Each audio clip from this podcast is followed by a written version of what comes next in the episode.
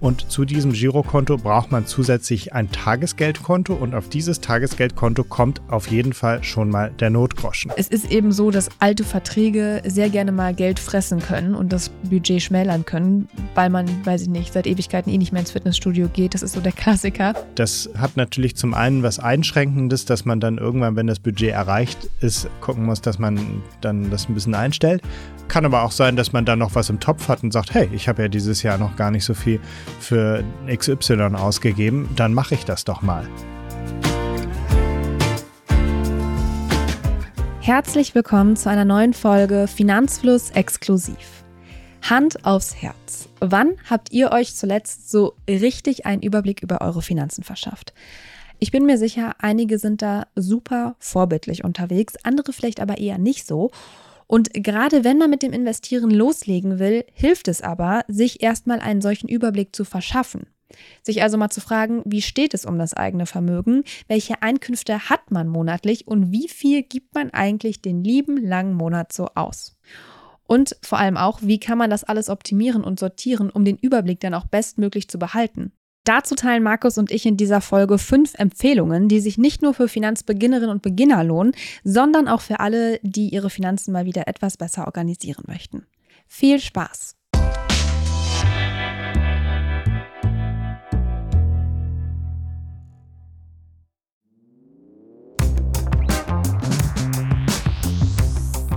Hi Markus. Hallo Jule. Und frohes neues Jahr an dich und natürlich auch an alle, die uns jetzt gerade zuhören. Denn das ist jetzt die erste Donnerstagsfolge im neuen Jahr 2024. Ja, frohes neues Jahr an euch alle. Und wir starten heute direkt mal mit guten Vorsätzen. Genau, denn Vorsätze zum Jahresstart nehmen sich ja einige. Ich muss sagen, ich habe mir diesmal nichts vorgenommen. Ich weiß nicht, wie es mit dir aussieht. Nee, einfach versuchen weiter. Wir lassen es auf uns zukommen. Aber vielleicht ja. habt ihr das getan und vielleicht habt ihr euch auch gerade das Ziel gesetzt, jetzt ja mit dem Investieren anzufangen oder Ordnung in die eigenen Finanzen zu bringen. Und gerade das ist ja eigentlich so der erste Step, wenn man mit dem Investieren loslegen möchte, dass man sich erstmal wirklich einen Überblick über das eigene Vermögen verschafft und die Einkünfte, die man hat, aber natürlich auch über die Ausgaben, die man jeden Monat hat und dass man das Ganze mal einmal alles ja sich vor Augen führt und dann mal richtig sortiert. Und genau darum soll es jetzt gehen. Denn so findet man auch heraus, wie viel Geld man eigentlich zur Verfügung hat, um es dann auch zu investieren, wenn man dann anfangen möchte. Und wir möchten euch deshalb gerne mal fünf Tipps an die Hand geben, wie ihr das am besten macht. Was ist der erste Tipp, Markus? Ja, der erste Tipp ist erstmal einen Überblick zu verschaffen und zwar über dein Nettovermögen. Nettovermögen bedeutet alles, was du hast, minus alles, was du nicht hast, also Kredite beispielsweise. Und dazu ist es hilfreich, erstmal alle Konten, alle Sparbücher, den Bausparvertrag, Versicherungen, Immobilien, Wertanlagen, Studienkredit, Haushypothek und so weiter aufzulisten und dafür gibt es bei uns natürlich auch ein Excel-Tool. Einfach mal googeln Nettovermögenstracker Finanzfluss und dann findet ihr ein entsprechendes Tool, wo ihr dann das alles auflisten könnt, Ideen bekommt, vielleicht was man da noch so auflisten kann, was ihr noch nicht habt, wie irgendwelche alternativen Wertanlagen beispielsweise und dann wisst ihr erstmal, wie viel Vermögen habt ihr. Das ist so der erste Kassensturz. Der zweite Tipp, da machen wir jetzt mal direkt weiter, ist das Thema Haushaltsbuch. Ich muss sagen, ich finde, es ist so ein Wort, da läuft es mir ganz kurz mal kalt den Rücken runter, weil ich finde, da denkt man immer direkt irgendwie an, also es, es klingt ganz furchtbar, finde ich. Aber es ist sehr sinnvoll, denn es hilft eben mal wirklich zu schauen, was gebe ich eigentlich aus? Wo geht mein Geld den ganzen Monat über immer hin? Hast du selber schon mal eins geführt, Markus? Ich führe ein sehr akribisches Haushaltsbuch. Ähm, also ich mache das digital und ähm, ja, das ist so ein bisschen der innere Schwabe in mir, der äh, gerne wissen möchte, wo jeder Cent hingeht. Ich finde das sehr wichtig, um einfach ein gutes Gefühl dafür zu mhm. bekommen, was man so ausgibt. Man sagt ja oft, ah, wenn ich mit Karte zahle, dann habe ich nicht so ein Gefühl dafür. Deswegen wollen viele ähm, mit Bargeld oder so bezahlen. Ähm, ich zahle nur mit Karte, weil das dann eben alles automatisch getrackt wird und ich dann immer sehen kann, was ich so für Lebensmittel, was ich so für Restaurantbesuche und so weiter ausgebe. Also kurzum, das Haushaltsbuch ist ein perfektes Tool, wenn es darum geht, Kontrolle über die eigenen Einnahmen und Ausgaben zu gewinnen. Wenn man das konsequent führt, dann kann man sich eben einen sehr genauen Überblick darüber verschaffen, an welchen Stellen man auch noch Geld sparen könnte oder wo man vielleicht meint, ach ja, da bin ich eigentlich relativ bescheiden an der Stelle, da könnte ich auch ruhig mal mehr ausgeben. Ich finde, dieser Aspekt ist auch immer sehr wichtig. Ja, und man kann natürlich dann dadurch auch sehen, wie viel Geld hat man eigentlich äh, jeden Monat übrig, beispielsweise um zu investieren. Deswegen ist das, wenn man mit dem Investieren anfangen will, auch die Grundlage, dass man überhaupt erstmal sieht, wie viel kann ich denn investieren? Und wenn ich dann sehe, hm, das ist aber ein bisschen wenig, ich müsste eigentlich mehr investieren, wir empfehlen ja immer mindestens 10 Prozent vom Netto, hm. dann äh, kann man natürlich auf die Art auch noch nach Sparpotenzial suchen in seinen Einnahmen, äh, vor allem in den Ausgaben und ähm, vielleicht hier noch ein bisschen Geld frei machen. Du hast gerade schon gesagt, du nutzt Apps, um oder eine App, um dir das eben alles vor Augen zu führen, jeden Monat, was du so ausgibst und was reinkommt. Es gibt ja aber auch verschiedene Möglichkeiten. Also App ist das eine. Ich glaube, das ist für viele auch super praktisch, das eben am Handy eben zu machen, weil hat man immer dabei, kann man eben schnell eingeben. Aber natürlich kann man sich das auch ganz klassisch in ein kleines Büchlein schreiben und mit dem Taschenrechner ausrechnen, wenn man möchte. Wir haben auch eine kostenlose Excel-Vorlage dafür. Die findet ihr auch verlinkt in unseren Shownotes zu dieser Folge. Also da könnt ihr euch auch gerne mal ein bisschen Inspiration holen, wie sowas aussehen könnte. Denn die Frage ist ja schon, wie geht man dann am besten vor? Ja, man kann so ein Haushaltsbuch so wie ich dauerhaft führen, aber ich glaube, da hat nicht jeder Lust zu und es soll ja auch ein bisschen Spaß machen. Deswegen ähm, reicht es, glaube ich, wenn man das auch einfach mal ein paar Monate führt. Mhm. Äh, vielleicht auch sogar mal ein ganzes Jahr, denn es gibt ja manche Ausgaben, die tauchen nur jährlich auf. Und dann ähm, hat man, glaube ich, nach paar Monaten schon einen ganz guten Überblick darüber, was man einnimmt. Das ist ja meistens recht einfach, meistens ein Gehalt, aber die Ausgaben ähm, kann man dann auf die Art ganz gut erfassen. Außerdem sollte man die Ausgaben unterteilen in fixe und variable Kosten. Die fixen Kosten sind die Kosten, an denen man nicht viel rumschrauben kann, wie beispielsweise der Mietvertrag. Also das sind meistens vertraglich vereinbarte Ausgaben. Und dann gibt es die variablen Kosten, wie beispielsweise Lebensmittel, die sind jeden Monat anders oder Restaurantbesuche oder ähm, alles Mögliche. Und was man natürlich dann darüber hinaus machen kann, wenn man sich den Überblick einmal verschafft hat, ist, dass man sich auch bestimmte Budgets anlegt, dass man sagt, okay, ich möchte für Restaurantbesuche die monatlich nur noch den und den Betrag ausgeben mhm. oder für Freizeit oder was auch immer. Das hat natürlich zum einen was Einschränkendes, dass man dann irgendwann, wenn das Budget erreicht ist, gucken muss, dass man dann das ein bisschen einstellt. Kann aber auch sein, dass man dann noch was im Topf hat und sagt, hey, ich habe ja dieses Jahr noch gar nicht so viel für XY ausgegeben, dann mache ich das doch mal. Ja, ich stelle ähm, mir gerade vor, ich würde das mal machen für meine Coffee-to-go-Geschichten. Da wäre ich wahrscheinlich immer sehr schnell an meinem Budget angekommen. Genau, was du aber gerade schon gesagt hast, also ich glaube, das ist dann schon so der nächste Schritt, sich diese Budgets zu setzen. Also das erstmal aufstellen ist, glaube ich, der erste Schritt. Kann man auch sehr gut in Unterkategorien, also dass man nochmal äh, wirklich differenziert nach Wohnkosten, nach Freizeitkosten und dann eben natürlich auch nach fixen und variablen Ausgaben.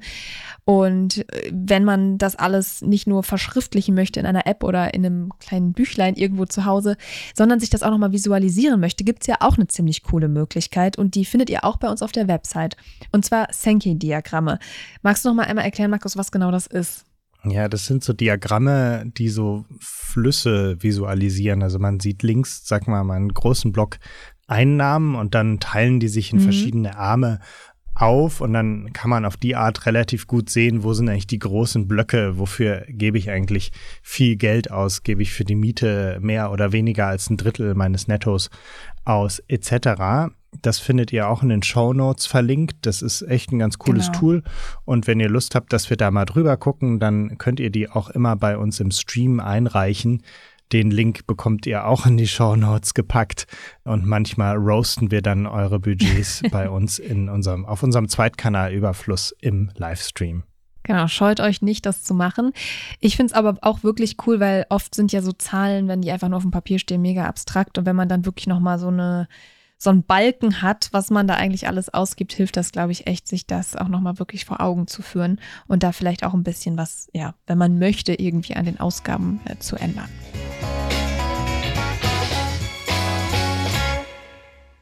Kommen wir zum dritten Tipp und das wäre ein leidiges Thema, glaube ich, weil das äh, schiebt man immer gerne vor sich her, und zwar das Thema Verträge. Also mal schauen, was habe ich da eigentlich alles abgeschlossen vor Urzeiten. Also wirklich mal alle Verträge auflisten und aussortieren. Ich mache das sehr regelmäßig, indem ich wirklich einfach auf meine Kontoübersicht im, im Online-Banking schaue und mir mal anschaue, okay, was geht hier eigentlich alles gerade von meinem, monatlich von meinem Konto ab. Da habe ich es nämlich dann immer direkt auf einen Blick. Und es ist eben so, dass alte Verträge sehr gerne mal Geld fressen können und das Budget schmälern können, weil man, weiß ich nicht, seit Ewigkeiten eh nicht mehr ins Fitnessstudio geht. Das ist so der Klassiker. Und gerade eben, wenn man diese dann solche Verträge hat, die man eigentlich nicht mehr nutzt, dann bitte kündigen, denn das Geld kann man sich wirklich sparen. Und bei anderen Verträgen, die wichtig sind, wie Strom, Gas, Internet, da vielleicht auch mal schauen, ist das vielleicht viel zu teuer, was ich da eigentlich zahle? Also könnte ich da irgendwie zu einem günstigeren Anbieter wechseln? Das ist natürlich diese Empfehlung, die man sowieso immer hört, dass man regelmäßig seine Verträge checken sollte. Aber man tut es ja dann doch nicht immer unbedingt. Deswegen hier auch nochmal der Reminder. Schaut euch mal eure Verträge regelmäßig an, bewahrt sie vielleicht auch wirklich in einem Ordner auf, dann könnt ihr da regelmäßig mal reinschauen, vielleicht einen festen Tag im Jahr äh, finden und dann eben Kosten vergleichen und schauen, geht das vielleicht günstiger. Was ich tatsächlich selber mache, es gibt ja monatliche Verträge, aber dann auch Verträge, die, wo, sagen wir mal, nur einmal im Jahr was abgebucht mhm. wird, ähm, einmal im Vierteljahr äh, etc. Und ich finde, die monatlichen Ausgaben, da hat man eigentlich meistens einen ganz guten Überblick drüber und kann relativ gut einschätzen, kann ich mir das leisten oder nicht. Aber bei den jährlichen äh, stimmt, beispielsweise ja. ist das ein bisschen schwieriger. Da kommt immer einmal im Jahr plötzlich so ein großer Batzen und wenn man Glück hat, ist dann gerade Geld auf dem Konto, je nachdem, wie, wie äh, eng man zumindest haushaltet. Und da finde ich es ganz hilfreich, sich zumindest auch einmal auszurechnen, was bedeutet dieser Vertrag für mich auf den Monat runtergebrochen. Mhm. Dann bekommt man ein Gefühl dafür, ob das jetzt eigentlich viel oder wenig ist. Und ich persönlich habe tatsächlich ein äh, Unterkonto für solche Fixkosten und überweise mir monatlich von diesem Vertrag etwas auf dieses Konto und dann geht das da eben jährlich runter. Das ist natürlich ein bisschen komplex, aber dadurch habe ich diese jährlichen Kosten auf den Monat runtergebrochen und sie gehen ganz normal aus allen mhm. meinen Geldflüssen raus. Mhm. Das ist sehr gut. Du hast nämlich gerade direkt schon das nächste Thema quasi angesprochen und zwar das Thema Unterkonten bzw. Kontenstruktur. Denn auch eine Kontenstruktur kann für mehr Ordnung bei den eigenen Finanzen sorgen und das ist somit unser vierter Tipp. Ja, so wie man beispielsweise, wenn man ordentlich am Computer seine Dateien abheftet in bestimmte Ordner oder eben Papiere in Ordner packt, ist es eigentlich auch sinnvoll, auf dem Konto verschiedene Arten von Geldbeträgen voneinander zu trennen. Wichtig finde ich, und das ist, glaube ich, das absolute Minimum, was man in der Kontenstruktur haben sollte, ist, dass man die Ersparnisse und die regelmäßigen Einnahmen und Ausgaben voneinander trennt. Das heißt, man hat ein Girokonto und zu diesem Girokonto braucht man zusätzlich ein Tagesgeldkonto und auf dieses Tagesgeldkonto kommt auf jeden Fall schon mal der Notgroschen. Zweitens, äh, wenn ihr dann über den Notgroschen hinaus noch investiert, dann braucht man natürlich ein Verrechnungskonto und Depot. Das kann man natürlich auch, je nachdem, wie man es machen möchte, auf, mit einem Festgeldkonto und so weiter machen. Aber diese, sagen wir, drei Bestandteile sind, finde ich, das hm. Minimum einer sinnvollen Kontenstruktur. Ja, was man dann ja auch noch machen kann, wenn man möchte, ist, sich zum Beispiel ein Urlaubskonto anzuschaffen, auf das man dann für den Urlaub spart oder auch für größere Anschaffungen. Also sich da nochmal, wenn man irgendwie wirklich da konkrete Pläne hat, da das Geld hinzuschieben, was man dafür zurücklegen möchte. Solche Unterkonten sind aber nicht bei allen Banken möglich. Also es gibt einige Banken, die das anbieten, auch kostenlos anbieten, aber es ist eben nicht bei allen möglich und vor allem handelt es sich nicht immer um echte Konten mit einer eigenen IBAN. Das heißt, man kann dann nicht Zahlungen von diesen Konten ja tätigen. Denn das geht eben nur, wenn ein Konto eine IBAN hat.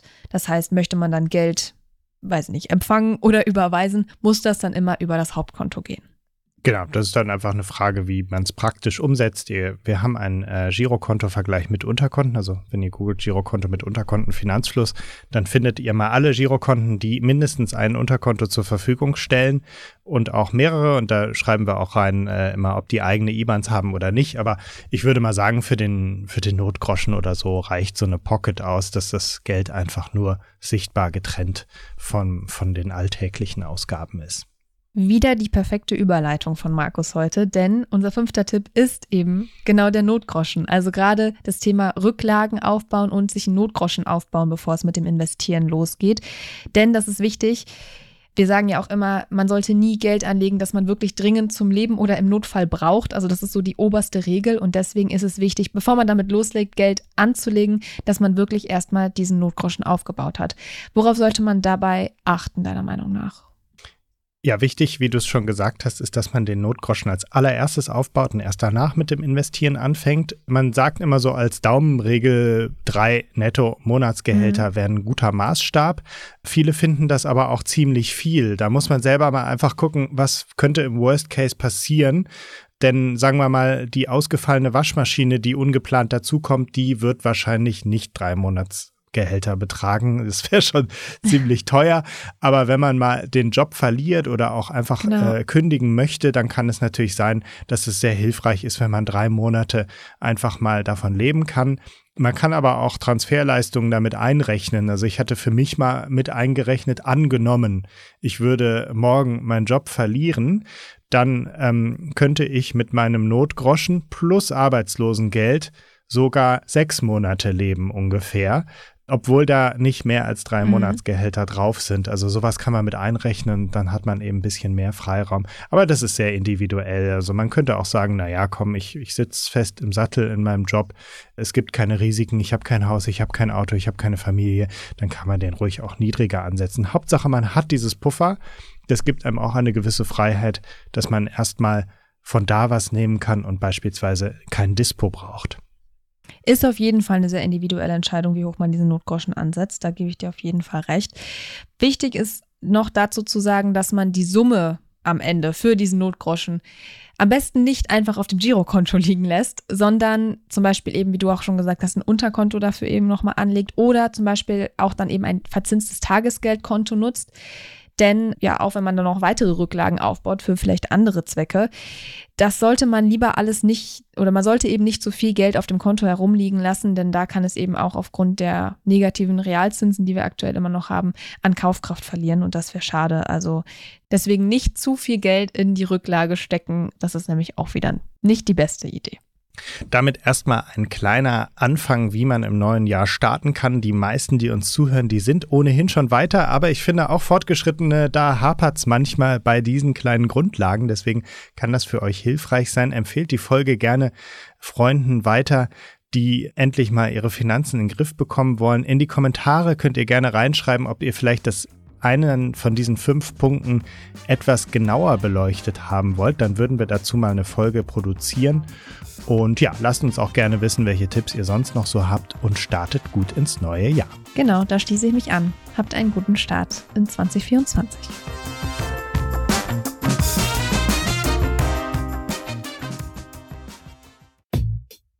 Das war's schon wieder mit dieser Podcast-Folge. Ich hoffe, sie war interessant für dich und du konntest vielleicht sogar etwas Neues mitnehmen. Wir freuen uns sehr, wenn du die Folge mit deinen Freundinnen, Kollegen und Bekannten teilst. Bewerte den Podcast auch gern bei Apple Podcast oder auf Spotify. Und natürlich freuen wir uns, wenn du Finanzfluss hier und auf unseren anderen Kanälen folgst.